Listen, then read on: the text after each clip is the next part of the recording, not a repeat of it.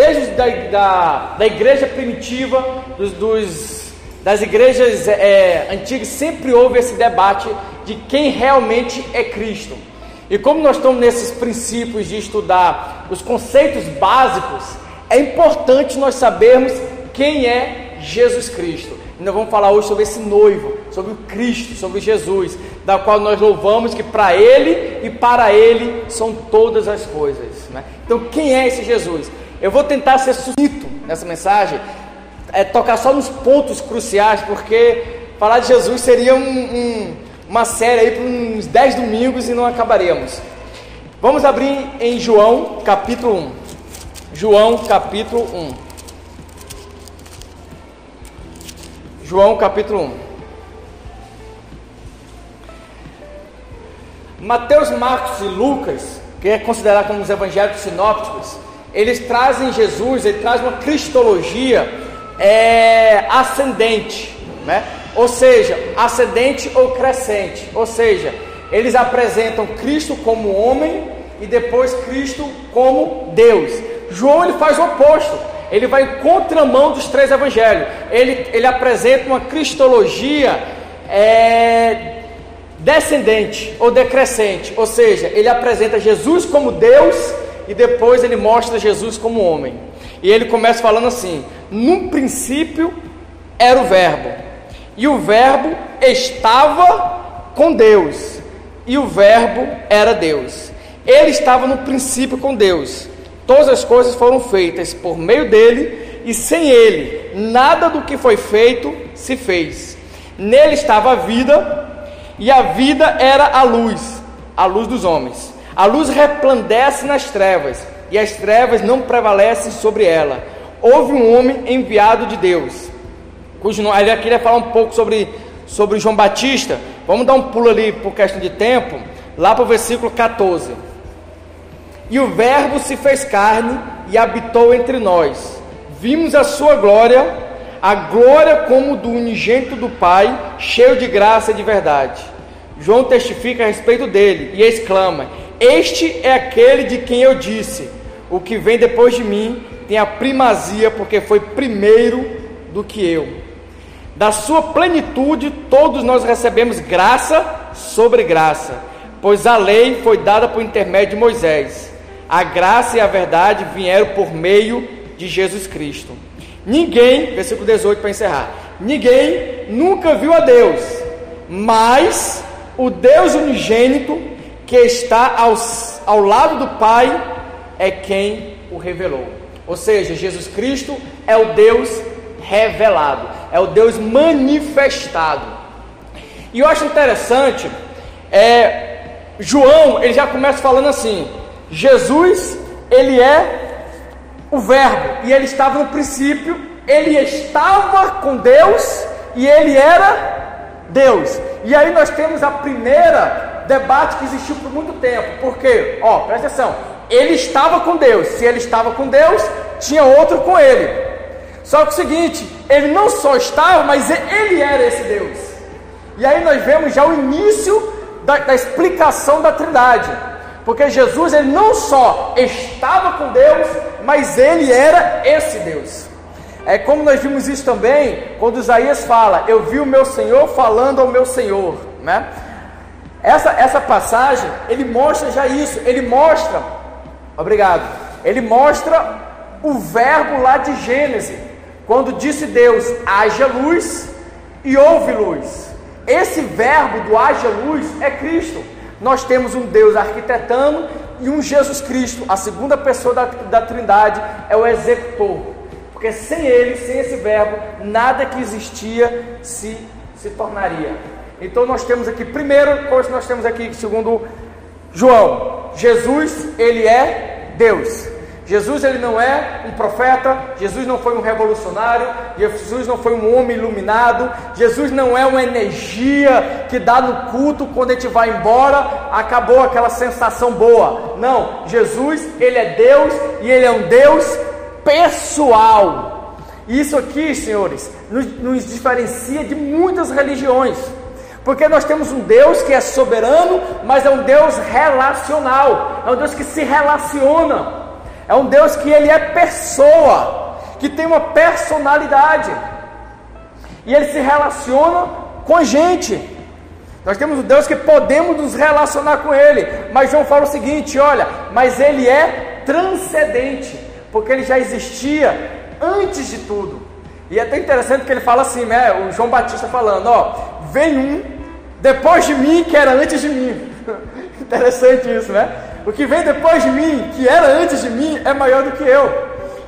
Então, ele fala que Jesus é transcendente.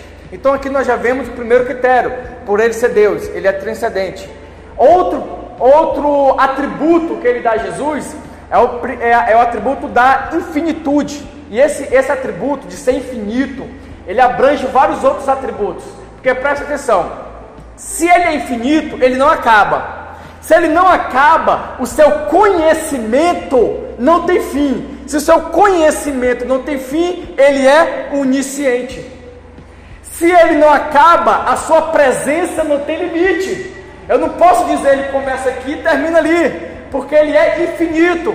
Se a sua presença é infinita, Deus é onipresente.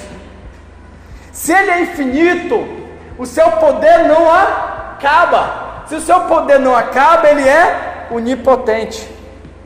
Isso para nós que gostamos de matemática, a infinitude, algo que não começa e não tem fim, é, é, é, um, é, uma, é um conceito muito bem claro. Então, quando nós falamos que é o seguinte, Deus é o único ser que não começa e não termina. E por causa disso, Ele é todo poderoso, Ele tem todo o conhecimento, Ele tem toda a ciência, Ele tem to ele ocupa todos os lugares, porque Ele não acaba. Vocês entendem que quando nós estivermos na eternidade, nós vamos passar a eternidade com Deus, mas não vamos conhecer em sua plenitude, porque Ele não acaba. Isso é, é algo que, que extrapola o meu conhecimento. Quando eu converso com o Mormon, o, Deus dele é bem claro, é bem nítido, ele consegue colocar numa fórmula. Mas quando eu tento explicar meu Deus para ele, eu não consigo, porque eu já começo na barreira da infinitude. Meu Deus é infinito. Eu vou passar a eternidade querendo conhecê-lo e não vou conseguir, porque toda vez que eu vou me aprofundando nele, ele vai se manifestando mais, porque ele não tem fim. E Jesus é esse Deus revelado. Outra coisa que nós temos que, que, que, que entender é que Jesus, quando você começa a ler os evangelhos, Jesus, ele anuncia primeiro a sua morte por isso nós temos a ceia hoje. Jesus anuncia primeiro a sua morte, para depois, de muito tempo, ele anunciar que ele é Messias. E quando a gente vê isso, por quê? Porque Jesus começou dizendo, ó, eu vou morrer por vocês. Para depois dizer, ó, eu sou o Deus encarnado. Sabe por quê? Porque o conceito da crucificação, para nós, igreja, tem que ser mais nítido do que o princípio da sua majestade. Porque através da sua crucificação, ele conseguiu alcançar a nós a justificação, a propiciação, a redenção, todos os atos da salvação foram manifestados e cumpridos na cruz de Cristo. Então, primeiro nós vemos no versículo 1 que ele estava com Deus, mas ele era Deus. São deuses distintos, mas únicos. Um Deus apenas. Então Jesus, ele é Deus, ele é transcendente, ele é eterno, ele é espírito, e o que nós precisamos entender é que todas as escrituras apontam para Cristo. Eu estava conversando com o Caraveto e a gente tem aquela, aquela ideia, não que essa ideia esteja errada, mas a imagem que essa ideia traz é errada. Que o Antigo Testamento é a sombra do Novo Testamento. Por que, que eu não gosto disso? Porque parece que um está na luz, outro está nas trevas, ou parece que um é importante e o outro não é. Na verdade, Toda as escrituras, toda, do Antigo à Nova Aliança, aponta para Cristo. A única diferença é que no Novo Testamento nós temos o Deus revelado. Mas toda a escritura está apontando para Cristo. Toda a escritura está apontando para Cristo. Lá no, no, no Cordeiro de Abraão estava a imagem de Cristo. Lá no Cordeiro Pascual em Êxodo estava a imagem de Cristo. Se você pegar toda a Bíblia, está a imagem de Cristo. Se você pegar, a pregação de Estevão, quando ele vai se defender, ele vai trazendo o Antigo Testamento, e cada passagem que ele mostra no Antigo Testamento, ele mostra, ó, tá vendo isso? É Cristo. Isso, é Cristo. Ele vai mostrando Cristo. Aquilo ali é uma, é uma alma, é uma, é uma aula de, de, de como preparar um sermão tremendo. Você vê Pedro pregando, ele também mostra Cristo. Quando o escritor de Hebreus vai mostrar a arca de Noé, ele fala assim: está vendo a arca de Noé? É Cristo. Cristo é a arca. Quem está em Cristo está salvo. Quem não está, está condenado. Quem está dentro da arca está salvo. Quem está fora está tá condenado. Essa arca é Cristo. Eu acho bonito os pregadores de hoje, porque quando eles vão pregar, ele bota nós no centro da pregação, né? Ele tira um pouco Cristo e bota nós no centro da pregação. E aí eu estava um dia escutando essa mensagem, e o cara foi pregar sobre Davi e Golias. Ele botou, oh, Golias é o seu patrão chato, que ele incomoda, Golias é aquela sua dificuldade, é aquele, aquela sua aprovação. Começa a colocar Golias é tudo, né? Tudo é Golias. E você, Davi, você vai vencer você vai conseguir, você é o valente de Deus, olhando assim, olhando assim. Não, não é isso. Davi é Cristo. Davi é Cristo, que foi na guerra, que não era dele, ele foi na guerra para alimentar seus irmãos. Chegando lá, ele viu um povo amedrontado, medroso, acovardado, triste, amargurado. Ele disse assim: Ó, eu vou pegar essa luta que não é minha, como se fosse minha, vou vencer por vocês e dar para vocês a vitória. Davi é o valente de Deus. Aí eu pergunto: se Davi é Cristo, representando Cristo, quem sou eu nessa história? Eu sou o irmão de Davi, com medo, amedrontado, me achando um guerreiro, mas na primeira dificuldade tenho medo de enfrentar. Esse sou eu, mas eu glorifico a Deus, porque Deus enviou o seu valente para lutar as minhas pelejas e vencer por mim, porque dele e para ele são todas as coisas. Cristo é o nosso valente, Ele que veio morrer por nós, Ele que veio cumprir em nós a sua, a sua missão. É dele que Paulo fala. É dele quando Paulo fala que quando eu estou fraco, eu estou forte. Por quê? Porque eu estou em Cristo. Eu estou em Cristo. Eu me lembro nítido uma vez que a minha vida, eu estava em Porto Alegre, minha vida ela, ela virou de cabeça para baixo de uma hora para outra. De uma hora para outra. E eu me lembro que eu me sentei na parada de ônibus, eu tinha batido o carro, tinha acontecido tudo. E eu sentei na parada de ônibus assim, olhei para o céu e falei assim: Deus, ainda te glorifico. Aí nesse momento eu pensei assim: Poxa, eu acho que eu sou um crente legal, né? Porque eu perdi tudo ainda dou glória a Deus. Aí nesse momento meu coração veio uma voz que falou assim: Você consegue me glorificar nessa situação porque você conhece o Deus que você crê.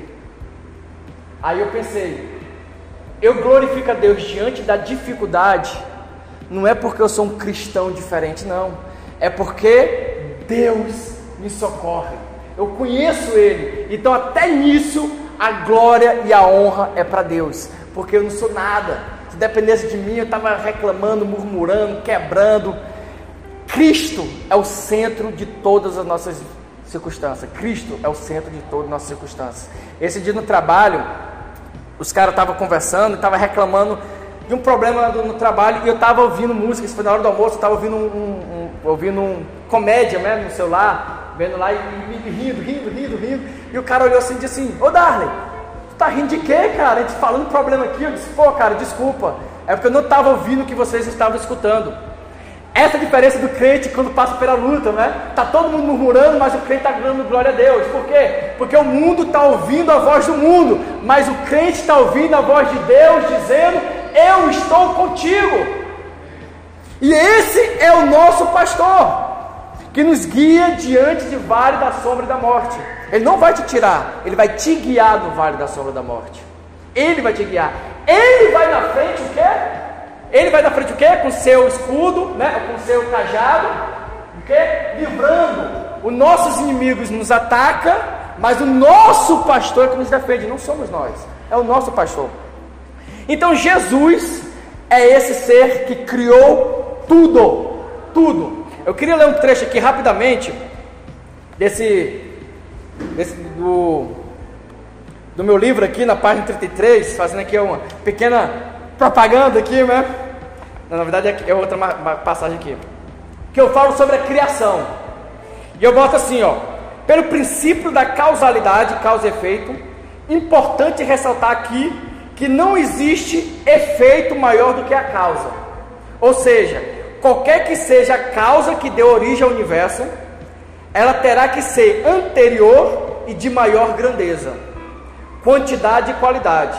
Assim, qualquer que seja o motivo pelo qual você acredite que o universo veio a existir, o efeito, a causa deverá ser infinitamente maior. Aí eu boto entre aspas, entre parênteses. Para nós, essa causa só pode ser Deus. Ou seja, não importa o motivo pelo qual você acreditou que o universo veio existir, você vai ter que acreditar que essa causa é maior do que o efeito.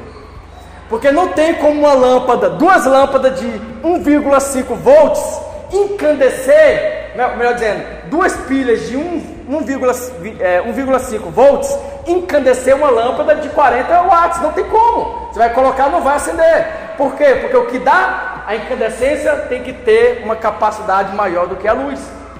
Isso é física, é matemática, é simples. Então, esse Jesus Cristo é infinitamente maior do que o universo criado. Infinitamente maior do que o universo criado. Isso é Jesus. Isso é Jesus. E eu glorifico a Deus assim, quando a gente vê Deus no mínimo detalhe. Eu falei aqui do, do livro, abrindo um parênteses. Esse livro aqui, todo o dinheiro dele vai para a construção uma igreja no oeste africano, a primeira igreja evangélica que vai ser construída lá. Quando a gente começou essa obra, não tinha nada, não tinha nem o terreno, pastor. Hoje, para tu ver como, como glória Deus, só falta o telhado e a igreja vai estar concluída. Só falta os telhados, só isso. Para tu ver como Deus age, como Deus é soberano. Segunda coisa eu quero para na nossa linha final. No versículo 14 fala que esse Deus se fez carne. Ele é Deus, mas ele foi humano. Ele é Deus, mas ele se fez carne. Primeiro você, você tem que entender por que, que Deus se encarnou. Por quê? Porque a necessidade de se tornar carne. Porque a necessidade de se tornar humano. Preste atenção. Nós tínhamos e temos uma dívida diante de Deus. E essa dívida, ela tinha que ser aplacada, ela tinha que ser cumprida, ela tinha que ser paga. Ela tinha que ser paga. Tinha que ser paga. Entretanto, quem é que morreria por nós? Quem é? Não existia nenhum homem perfeito para isso. E mesmo se surgisse um homem perfeito, capaz de morrer por nós, ele não suportaria a ira de Deus ou os nossos pecados. Não suportaria. O único ser que suportaria o nosso pecado e seria perfeito para morrer por nós era Deus. Só que aí nós entramos num detalhe: Deus é infinito, ele não pode ter fim, ele não poderia morrer. Então, como é que Deus pagaria a nossa morte se ele não poderia morrer? Como é que Deus morreria por nós se ele não teria como morrer? A única solução para isso foi ele se fazer humano. Entretanto, ele tinha que ser humano, mas ele tinha que ser Deus. Porque se ele fosse humano sem ser Deus, ele não conseguiria pagar o sacrifício e a dívida que era por nós. Vocês estão conseguindo entender esse, esse nó que eu estou querendo dar para vocês aí? Mas é, vocês têm que entender quem é Jesus para você conseguir entender. Porque senão vocês vão cair no gnosticismo, que fala que ele era só Deus. Não, ele era só Deus, veio para cá. Ou então você vai cair no, no arianismo, que negava a divindade de Cristo. Não, ele era um homem, mas ele era um homem ó, com poderes elevados.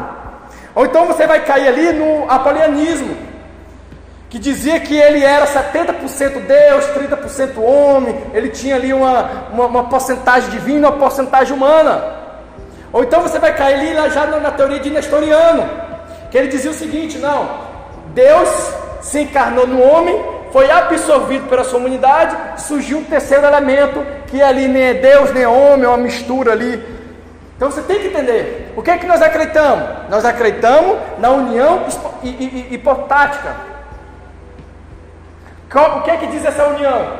Que ele é 100% Deus, 100% homem, junto, mas sem se misturar, sem perder a essência um do outro. E por que, que ele tinha que ser Deus e por que, que ele tinha que ser homem? Ele tinha que ser homem porque tinha que morrer por nós. E ele tinha que ser Deus porque o sacrifício tinha que ser perfeito, único e só Deus conseguiria suportar. E nós temos que entender que Deus enviou a si mesmo para morrer por nós. Entendeu? Porque às vezes a gente tem aquela ideia, né, que no Deus ruim, mandando seu filho inocente para morrer por nós, ou então Deus dizendo, vou condenar todo mundo. Aí Jesus, eu vou lá salvar. Não, não é essa a ideia. Não existe essa esquizofrenia da Trindade. Não, é Deus que enviou a si mesmo por amor a nós. Deus, porque a Trindade é única.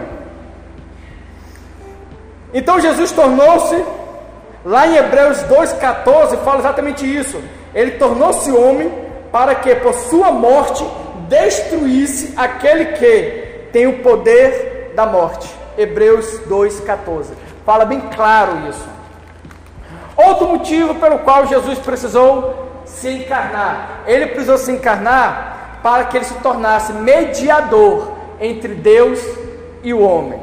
Fala lá em Timóteo: tornou-se homem para ser o nosso mediador. 1 Timóteo 2,5. 1 Timóteo 2,5. E aí nós temos que também ter aquele cuidado, igreja, que eu escutei uma vez uma irmãzinha, que ela falou assim: Ah, pastor, eu gosto de orar para Jesus. E eu disse, mas amém, que bom. Eu, gosto, eu não gosto muito de orar para Deus Pai, não, porque assim, Jesus foi homem, ele entende, né? Ele, ele, ele sabe como é que é nossas fraquezas, entendeu? Jesus, ele conhece a fraqueza humana, independente de ter sido humano ou não, porque ele conhece todas as coisas.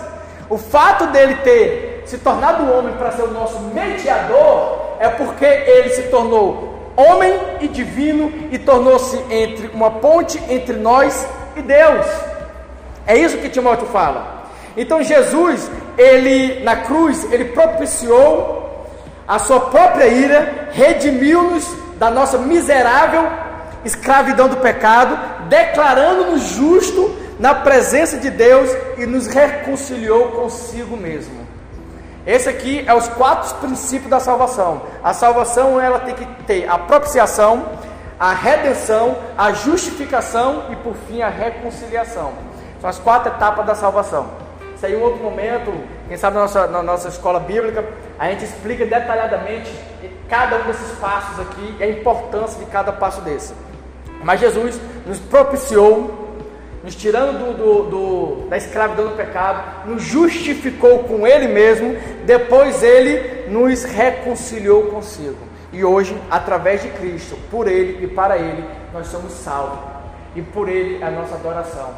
Por Ele é que nós nos reunimos aqui. Por Jesus Cristo, o nosso valente, a nossa arca, o nosso pão, o nosso cordeiro pascual, o nosso tecido vermelho no muro de Raabe, lá de Josué, lá de Neemias, ele é o nosso reconstrutor que constrói todas as edificações perdidas, né? Lá de Esté, ele é o Mordecai sentado fielmente, esperando a redição de Israel. Jesus está presente em todo, em todo o Antigo Testamento, em todo o Antigo Testamento. Lá em Daniel ele é o quarto homem da fornalha.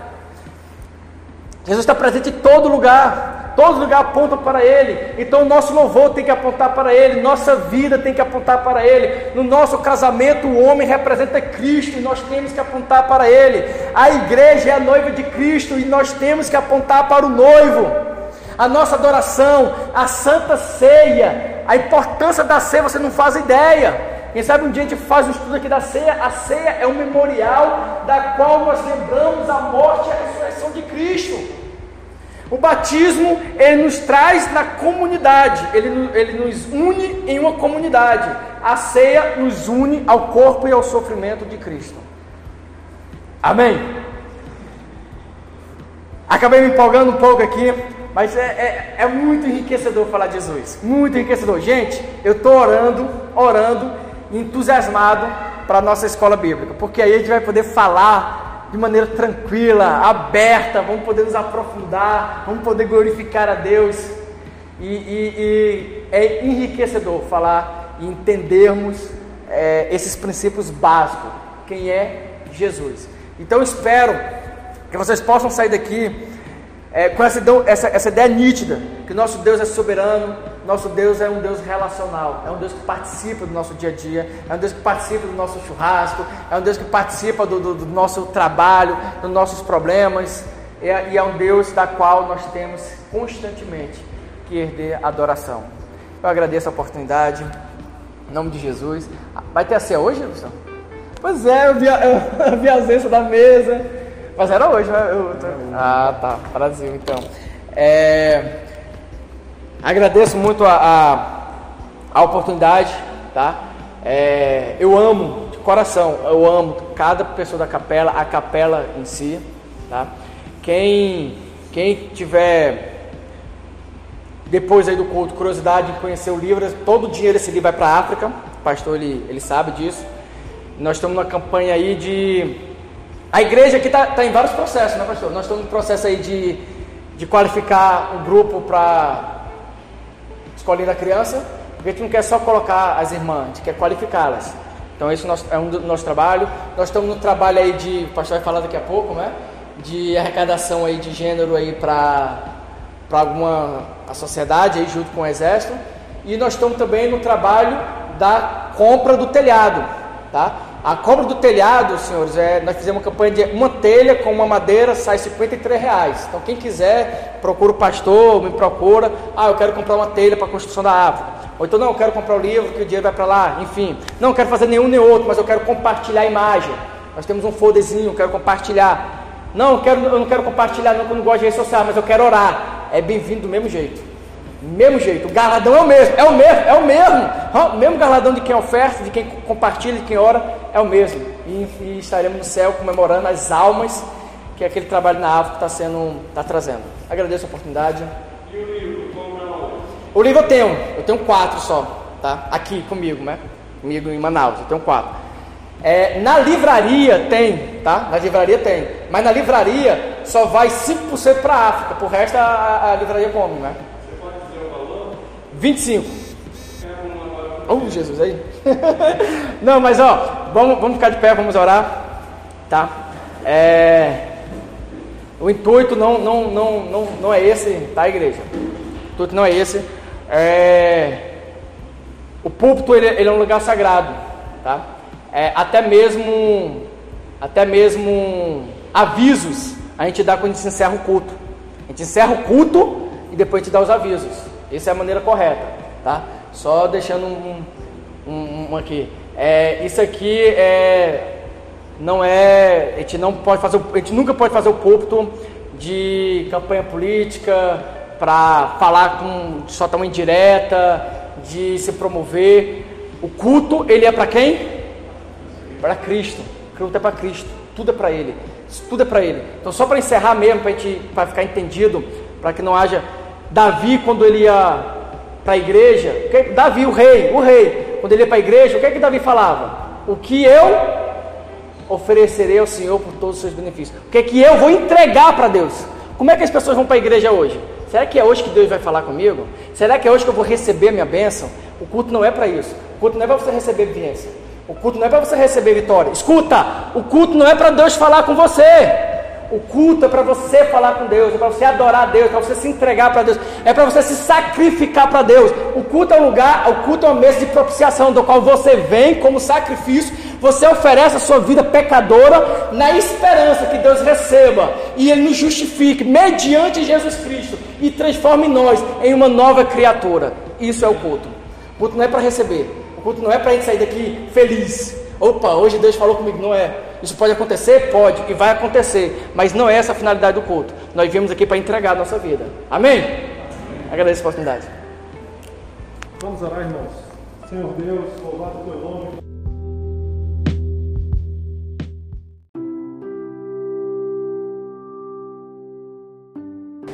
Carta de Paulo aos Gálatas, capítulo de número 2 somente dos versículos 19 ao 20. Embora poderíamos conversar um pouco do 11 ao 21 e existam algumas divisões dentro desta perícope da palavra, eu fui tocado pelo Senhor a meditar somente nos versículos 19 a 20.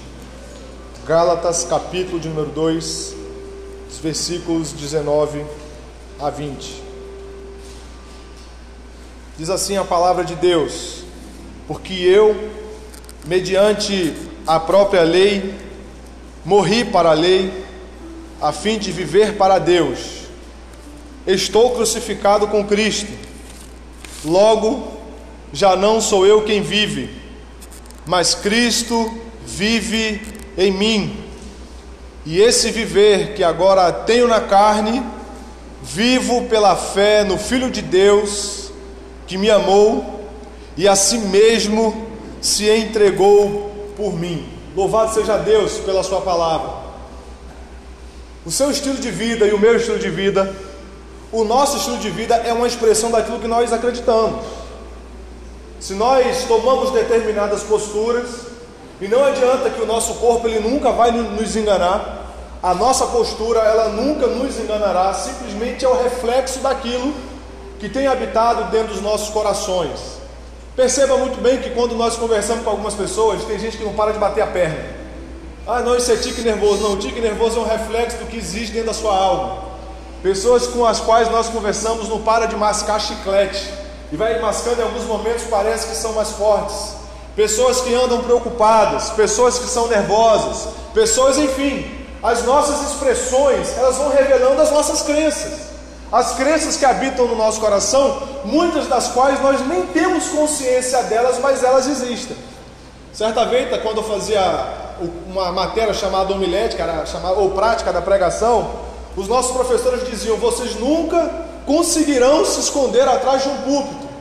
E embora as suas orações vocês peçam para vocês se esconderem atrás da cruz, vocês não serão escondidos atrás da cruz. A personalidade de vocês, quem são vocês, vai ser revelado ou será revelado no momento que vocês estiverem pregando, porque não adianta. As atitudes, as expressões corporais de vocês, as decisões pelas quais vocês tomam serão sempre um reflexo daquilo que tem habitado em nossos corações. Normalmente, irmãos, nós fazemos aquilo que nós acreditamos. Nós não investimos no nosso filho naquilo que a gente não acredita. Eu não invisto no meu casamento num, numa assertiva em que eu não creio que seja verdade. Ou, ou seja, eu preciso dar um assentimento. Ou seja, então a nossa vida ela é uma expressão daquilo que habita em nós. Mas é muito importante nós termos em mente que Deus tem uma vida para nós. Deus tem uma série de crenças para nós, para que nós tenhamos um tipo de vida que Ele tensionou e que Ele planejou para mim e para você. Deus planejou um determinado tipo de existência para mim e para você nessa manhã. Essa é uma alegria para nós, porque eu não preciso mais me preocupar com os meus projetos de vida. Eu não preciso mais me preocupar com a minha ética, porque eu só preciso perguntar para aquele que já fez para mim. E eu pergunto, Senhor Deus, o que é que tu tens para a minha vida? E nesse texto aqui de Paulo aos Gálatas, eu estava olhando, é, é uma carta muito curta, mas dizem que eu gostei, um, um, um, comentarista disse que a carta chega até a ser prosaica, porque é uma carta extremamente fria. E é uma carta tão, ela é mais fria que a carta aos Coríntios, que nós achamos uma carta muito dura. Mas a carta de Paulo às Gálatas é extremamente dura, fria, impessoal e distante, porque os problemas pelas quais essas pessoas estavam passando eram problemas de suas crenças. Só para os irmãos terem uma ideia do que está acontecendo aqui, para vocês entenderem o, o arcabouço principal, as palavras de Paulo elas estão encaixadas em um contexto em que Paulo estava fazendo uma refeição com os judeus, com os gregos de Antioquia, que nós chamamos de gentios, e à mesa estava alguns judeus fazendo a mesma refeição e tinha um líder de Jerusalém. E o nome desse líder era Pedro. E ao ter ciência de que Tiago e alguns judeus de Jerusalém iriam visitar Antioquia para saber o que, que se acontecia nessa igreja, o que, que o Senhor estava fazendo nessa igreja, Pedro, Barnabé e alguns outros judeus que comiam muito bem se afastaram dos, dos gentios, a ponto de Paulo falar: a atitude de Pedro, o comportamento de Pedro foi fora extremamente reprovável porque enquanto ele comia conosco, comia com os gregos, comia com os gentios, comia com os judeus normalmente felizes, quando chegou um grupo de judeus, eles se afastaram para que não, para que dessem ou transmitissem uma mensagem de que não, não, não, a gente não está se misturando com esse pessoal aqui não. O apóstolo Paulo diz aqui alguns comentaristas é como se estivesse chamando Pedro de hipócrita. Você é um hipócrita, Pedro. Você não precisa mais agradar homens. Você não precisa se preocupar mais com Jerusalém, você não precisa se preocupar tão somente com Cristo Jesus. Você não deveria ter feito isso. Você deveria seguir o que você sempre seguiu aqui. Por acaso você não come conosco, você não come com os gregos, você não come com os judeus também. Você não entendeu que o Evangelho é muito maior que isso. Chega a ponto de dizer que Paulo falou assim: a sua atitude, Pedro, foi uma atitude reprovável foi uma atitude que, que o Senhor Deus não tinha tensionado para a minha vida e para a sua vida. E ao falar desse tipo de vida que Deus tem para mim e para você, os versos para mim, 19, verso 20, é a explicação bíblica, é a explicação teológica, é a lógica de Paulo para ensinar para nós como nós devemos nos comportar como homens e mulheres de Deus em pleno século 21 e hoje nós, aqui na Capela Militar Evangélica de Manaus. O apóstolo Paulo diz que existe um tipo de vida, no verso aqui 19, porque eu, mediante a própria lei, existe um tipo de expressão de vida de pessoas que tentam se dizer que, modernamente falando, que são cristãos, muitas vezes pela forma como se veste, pela forma como se utiliza determinados clichês ou determinadas palavras para se identificarem como cristãos. O apóstolo Paulo diz: não, não é que isso esteja errado, mas isso pode assumir uma forma de lei, isso pode assumir uma forma de obrigatoriedade. Isso pode assumir determinados princípios pelos quais possam roubar o lugar de Deus na vida de vocês. O apóstolo Paulo está dizendo que existe então um tipo de vida para a lei.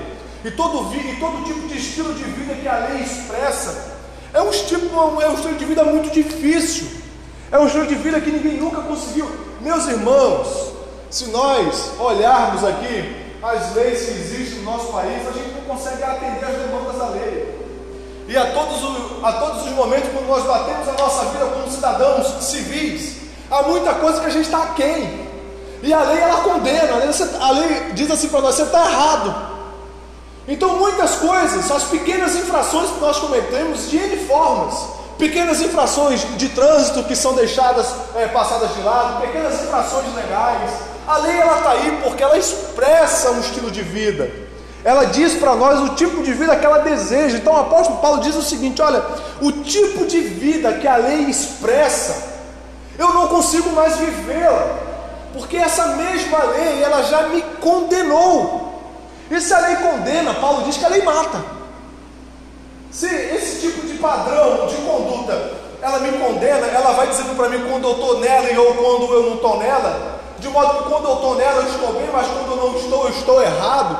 Ele está dizendo o seguinte: olha, esse tipo de lei, esse tipo de vida da lei, ela condena, ela mata, e se ela mata, se somos mortos por esse estilo de vida da lei, então isso quer dizer que o apóstolo está falando que o tipo de vida assim, legalista, é o tipo de vida assassina, que mata todos. Ninguém consegue sobreviver diante disso.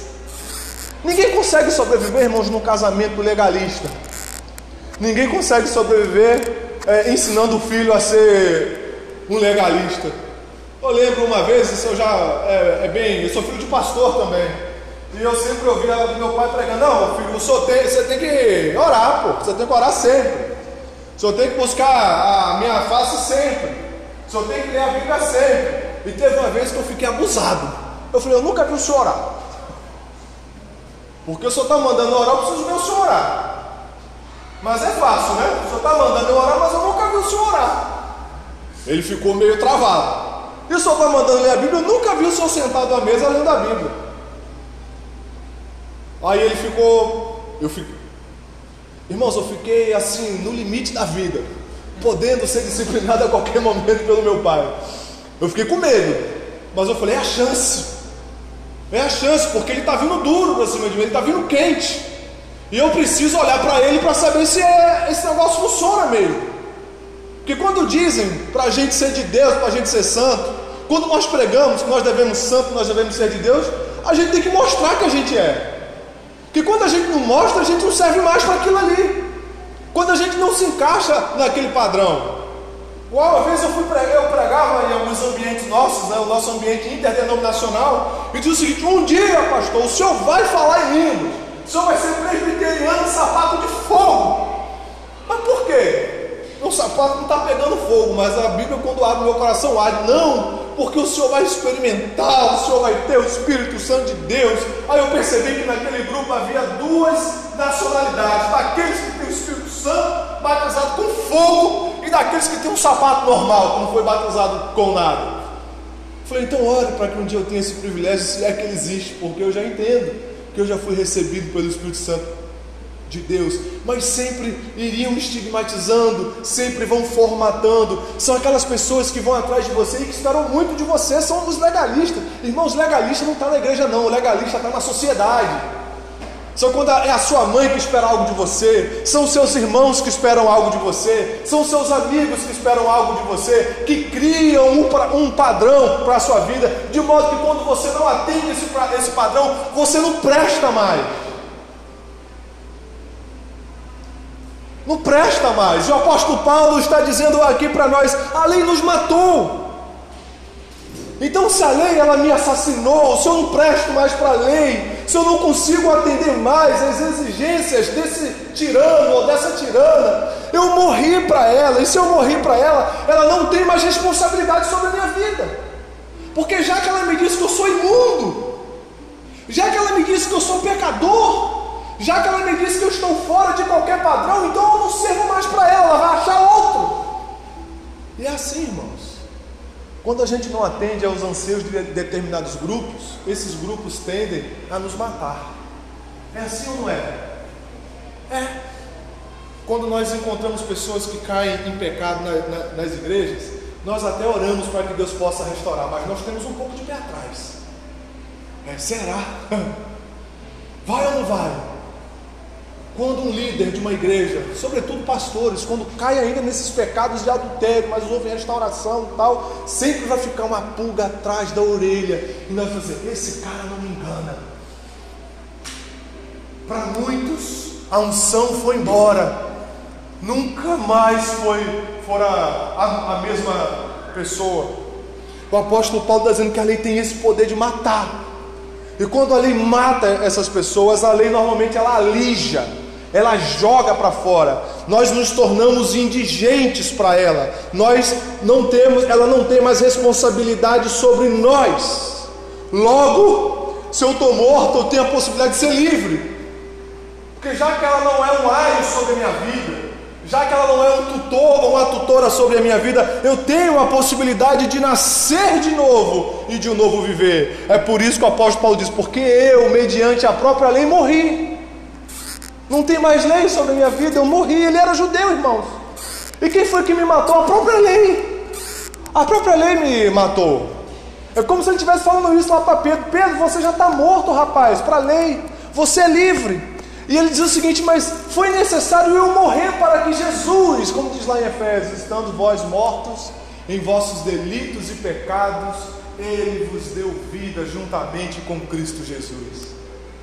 É por isso que o apóstolo Paulo está falando: já que eu morri para, para a lei, a lei me assassinou, a lei me matou, agora eu posso viver, agora eu posso viver e um novo viver em Cristo Jesus. Por isso que há uma possibilidade de uma nova história para mim e para você, irmão.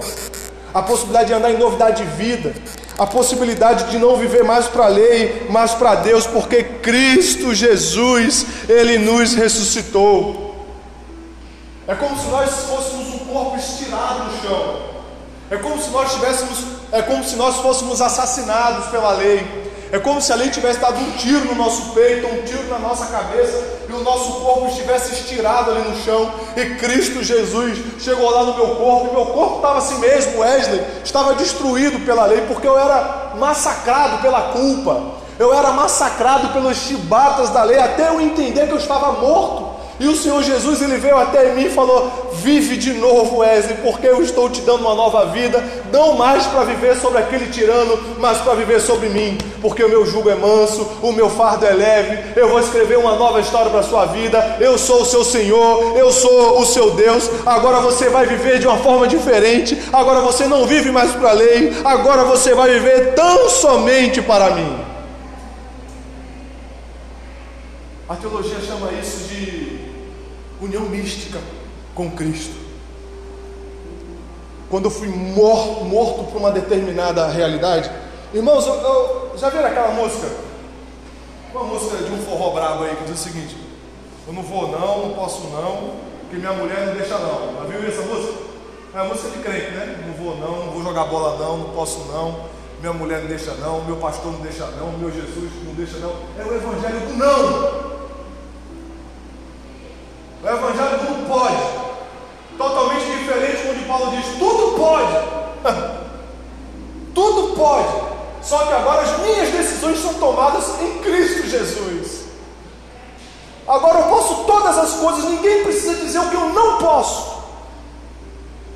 Fases da nossa educação com os nossos filhos precisam ser, ela no início precisa ser um pouco pesada, legalista. Como tem um psicólogo aí que nas redes sociais diz o seguinte, que ele dizia que quando ele fizesse 18 anos de idade ele queria sair de casa. Porque agora você é maior de idade. Aí a mãe falou assim, nada, nada mudou. Enquanto você morar aqui em casa, você vai me obedecer. E o, psicólogo, e o menino falou o seguinte para mim, mas aí eu não vou te amar. Aí a mãe falou, mas eu não preciso do seu amor. Eu quero é o seu respeito. Depois você me ama. Estou nem aí para o seu amor. Depois que ele foi crescendo, ele foi entendendo, a mãe dele falou, porque para vir o amor, primeiro tem que haver o, o respeito. Ninguém ama aquilo que não se respeita. Eu, e o respeito ele é voluntário, mas no início tem que pegar duro, porque nós somos obtusos, nós somos transgressores.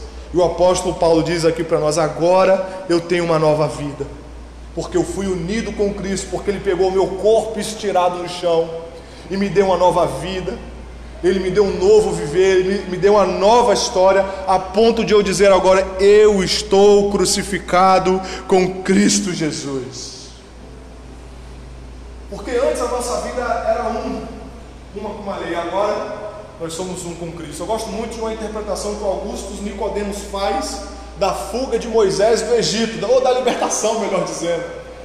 Ele faz uma alegoria muito interessante do texto sagrado. Ele diz o seguinte: quando é como se Moisés estivesse já do outro lado do Mar Vermelho e Faraó lá atrás gritando: Volta, Moisés, volta porque aqui tu tinhas terra. Volta, Moisés, porque aqui tu tinhas proteção. Volta, Moisés, porque aqui tu eras próspero. O povo era que sofria, mas eu sou teu pai. O Augusto Nicodemos dizia, como se as obras da lei estivessem me chamando todos os dias, volta para o meu aio, volta para a minha segurança, porque eu te darei tudo. Eu te darei aprovação, eu te darei senso de autojustiça, eu te darei proteção, eu te darei um parâmetro muito claro, volte para mim. E o Augusto Nicodemos dizia: é muito melhor atravessar o mar vermelho e continuar guiando-se pela fé e pela graça de Deus, porque o Senhor em Cristo Jesus nos chamou para a liberdade. Ele diz: em Cristo Jesus eu estou crucificado. E é interessante que a morte de Cristo foi exigida por quem? Pela lei. Ou seja, a lei então assassina Cristo também. Mas agora, já que ele me ressuscitou e me chamou para ele, para si, e a união que, eu não sei, irmãos, mas a união que nós temos com Jesus é espiritual. Não sei se você, você se sente unido com Jesus, eu me sinto todos os dias. A união que eu tenho com Jesus, ela é espiritual, ela é mística, ela é profunda. E toda vez que eu participo da ceia, é uma lembrança para o meu coração, é um fortalecimento e é uma testificação de que eu sou de Jesus. E mesmo quando o, Wesley legalista que habita em mim, todo mundo no seu coração tem um legalista, todo mundo no seu coração tem um juiz, todo mundo no seu coração é murrinha, a gente está lá dormindo com o nosso cônjuge, mas o juiz legalista fala, Wesley, olha onde você olha onde você é ruim, rapaz. Wesley, olha como você é hipócritazinho. Wesley, olha como você é fraco nessa, nessa situação aqui. Wesley, olha como você é ruim, rapaz. Existe um legalista que habita em nós, mas a união com Cristo Jesus, é por isso que nós temos que falar para nós mesmos: está repreendido em nome de Jesus, porque eu sou uma nova criatura, eu morri com Cristo, eu não vivo mais para você ler, mas eu tenho uma nova vida em Cristo Jesus. É por isso que as experiências de testificação internas elas são importantes demais para nós. E se nós somos um então com Jesus, e se Cristo ele foi crucificado pelas exigências da lei, Cristo está dizendo para nós: agora você não precisa mais viver para a lei, agora você só vive por meio de Cristo. Nós estamos livres da falsa justiça, mas agora também nós estamos livres do domínio da lei para vivermos uma vida de consagração a Deus. Nós vivemos uma vida de consagração a Deus. Pastor, eu preciso. Irmãos, é um parênteses: toda todo tipo de disciplina espiritual que diz para você uma receita de bolo é legalismo. Sai fora disso. Não é de Deus, não. não é de Deus. Sete dias de oração. E se determinar que a sua bênção só pode vir depois dos sete dias, tem alguma coisa errada aí. Não é assim que funciona. 40 dias de oração e de jejum. Não, porque Moisés fez isso. Moisés estava no deserto, rapaz, do, do Egito. Não, porque o povo passou é, 40 anos peregrinando pelo deserto. Jesus passou 40. Então o número 40. Isso, acaba, isso é é aquele, é o lado místico do judaísmo, é a cabala, nada a ver com o evangelho. Numerolatrias, numerologia, existe uma hermenêutica de números na, na Bíblia. Eles vão pegando os números em hebraico, em aramaico, tá vendo isso aqui, ó? Significa três, é a ressurreição do terceiro. São viagens que não tem nada a ver com o evangelho de Deus. Então, todo engessamento para se experimentar Deus Tomem muito cuidado com isso, porque não pode ser de Deus, porque Deus nos chamou para uma vida de consagração. Deus nos chamou para uma vida de participação com Cristo Jesus. É por isso que o apóstolo Paulo falou o seguinte para Pedro: Pedro, eu não vivo mais como você vive, querendo agradar esses homens. Eu morri para isso. Eu morri com Cristo. Agora eu tenho uma nova vida. Agora eu sou uma nova criatura. E a pergunta é: qual é o resultado disso? Pastor, você está falando uns negócios aí, para que, que serve isso? serve para muita coisa.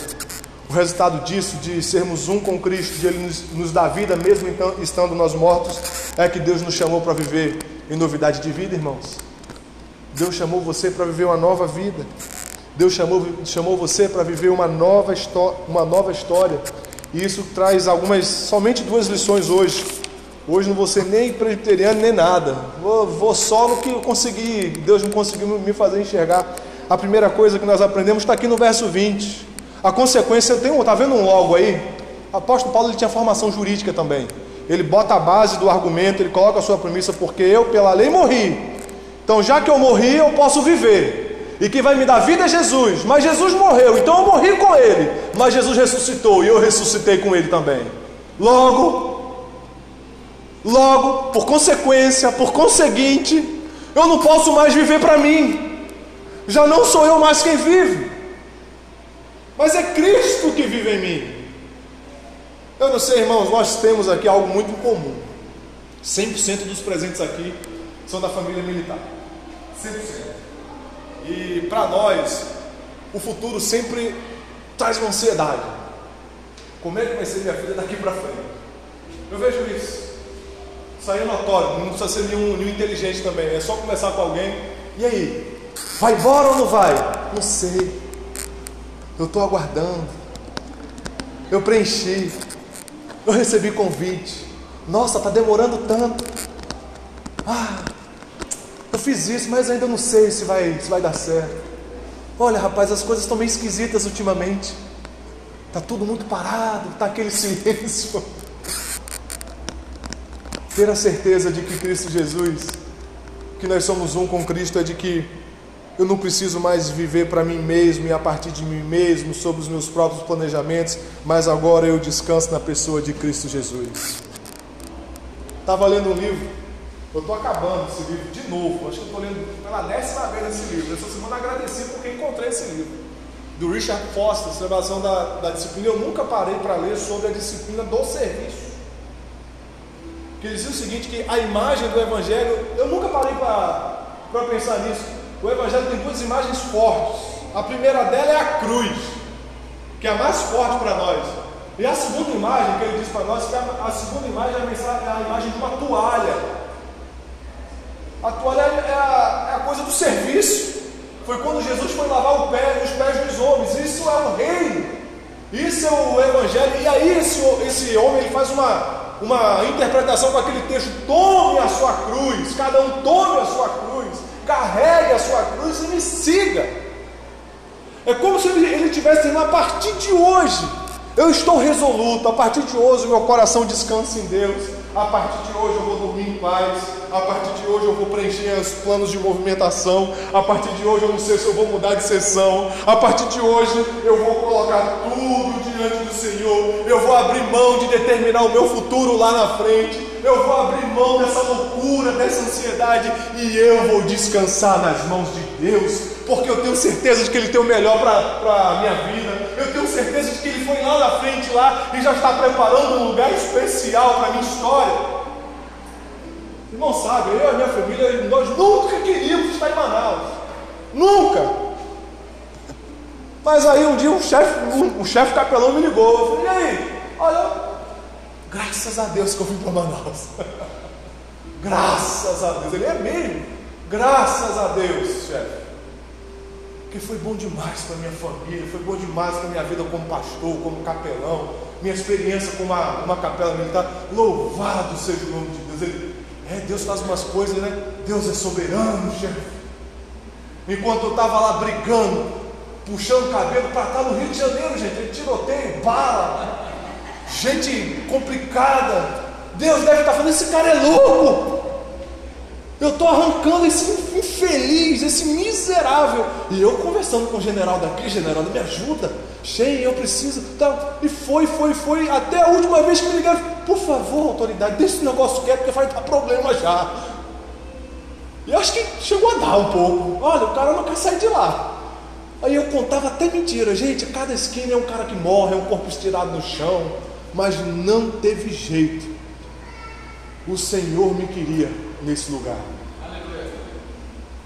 Me queria, acho que te queria também aqui. A ponto que eu fiquei com raiva de uma irmã presbiteriana que me entregou uma palavra. Presbiteriano só entrega a palavra na pregação, não entrega a pastor, tem algo para falar para o senhor. Lá na minha antiga igrejinha, irmão, ó, tem algo para falar para o senhor. O senhor não vai ficar só dois anos em Manaus, não. Eu falei, é de Deus, Isso não é de Deus. Isso é tudo, menos de Deus. Já estou no terceiro ano, a profecia da mulher lá tá. Eu fiquei com a raiva daquela irmã. Falei, tanta gente para ela mirar com a metralhadora, foi logo mirando em mim. E o pior de tudo, que Deus foi dando os negócios para me deixar meio sem graça. Que ela chorou na hora, ficou, ficou toda arrepiada. Meu Deus que negócio é esse? Aí até que alguém, um irmão pentecostal,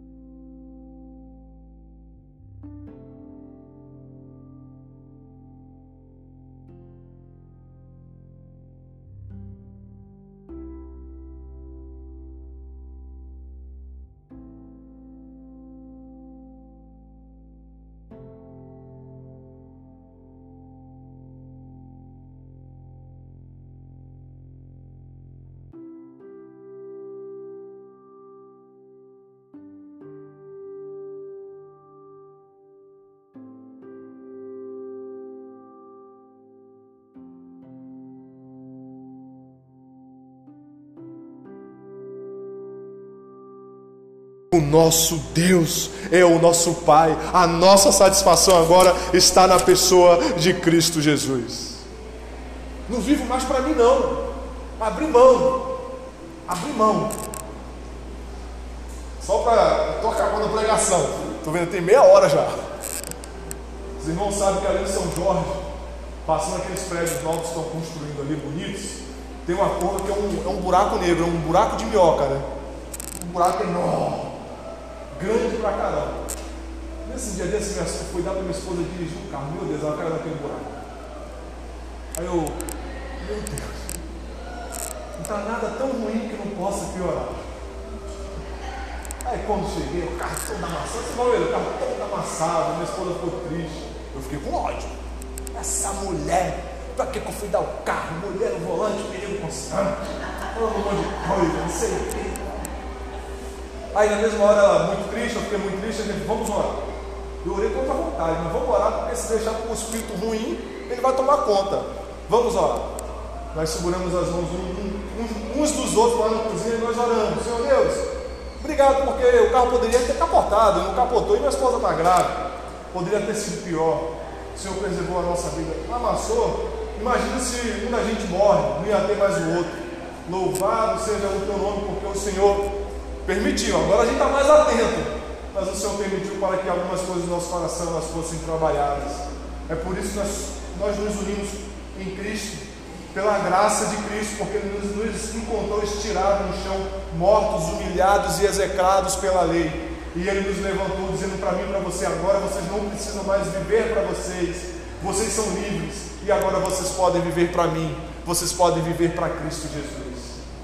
E em segundo lugar, a segunda lição que o apóstolo Paulo diz aqui para nós, ó, logo já não sou eu mais quem vive, mas Cristo vive em mim. E, e olha o que ele diz: e esse viver que agora tenho na carne, vivo pela fé no Filho de Deus, que me amou e a si mesmo se entregou por mim.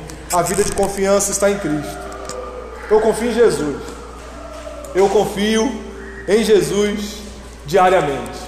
Não, pastor, mas só tem que ter alguns contatos, network. Eu faço contato porque é muito importante nós termos um, um bom acesso ao coração das pessoas. Mas eu tenho certeza que em última análise a minha vida e a sua vida, ela está nas mãos de Cristo Jesus. Eu quero falar isso para você, Jesus está cuidando de você, meu irmão. Jesus está cuidando da sua família. Jesus está cuidando da sua carreira. Jesus está cuidando do seu futuro. Jesus está no meio dessa crise que você está passando também. Talvez você esteja passando por uma escassez de recursos, uma escassez de alegria, uma escassez de paz. O Senhor está com você. Confie em Deus. Entrega ao Senhor, porque Ele está fazendo a obra do Senhor. Deus tem vida para mim e para você. Deus tem vida de abundância para mim e para você. Foi por isso que Ele se entregou na cruz para que nós fôssemos um com Cristo. Porque se Cristo ele vence, eu venço também. Se Cristo cuida do meu futuro e do meu presente, é, eu também eu posso perceber que eu posso cuidar do meu futuro e do meu presente por causa da presença de Cristo Jesus. Eu concluo as minhas palavras aqui nessa manhã falando exatamente isso para você. Jesus tem vida de abundância sobre a sua história. Jesus tem bênçãos. Jesus quer te libertar de todo tipo de escravidão ou de vida escravizante. Jesus quer transformar a sua vida neste dia. É por isso que nós podemos cantar: Já não sou eu mais quem vive, mas é Cristo que vive em mim. Eu abri mão de determinar algumas coisas. Eu abri mão de entrar em relacionamentos com pessoas e de fazer só o que eu quero. Isso é vida de legalismo, mas vida da graça, eu abro mão disso e eu entrego para Cristo Jesus para que Ele possa tomar o curso da minha vida, para que Ele possa tomar o curso da sua vida também e das nossas histórias. Que Ele te abençoe, que Ele te fortaleça, que Ele te dê o mesmo cântico que Paulo fez, até o Fernandinho que fez uma música, né? Cristo vive em mim, aleluia. Que nós sejamos assim que Cristo vive em nós, que nós possamos fazer morrer o nosso eu, que as suas competências profissionais sejam para apresentar Cristo, que você abra a sua boca para falar de Cristo, que as suas atitudes na sua vizinhança sejam para apresentar Cristo, e você vai ver uma vida de muito mais contentamento, uma vida de liberdade no Senhor. Que a palavra dele se aplique no nosso coração. E desde já nós vamos aproveitar, nós vamos é, celebrar agora a Santa Ceia. Vamos aproveitar esse momento e vamos ouvir as palavras de instituição deste sacramento. Mateus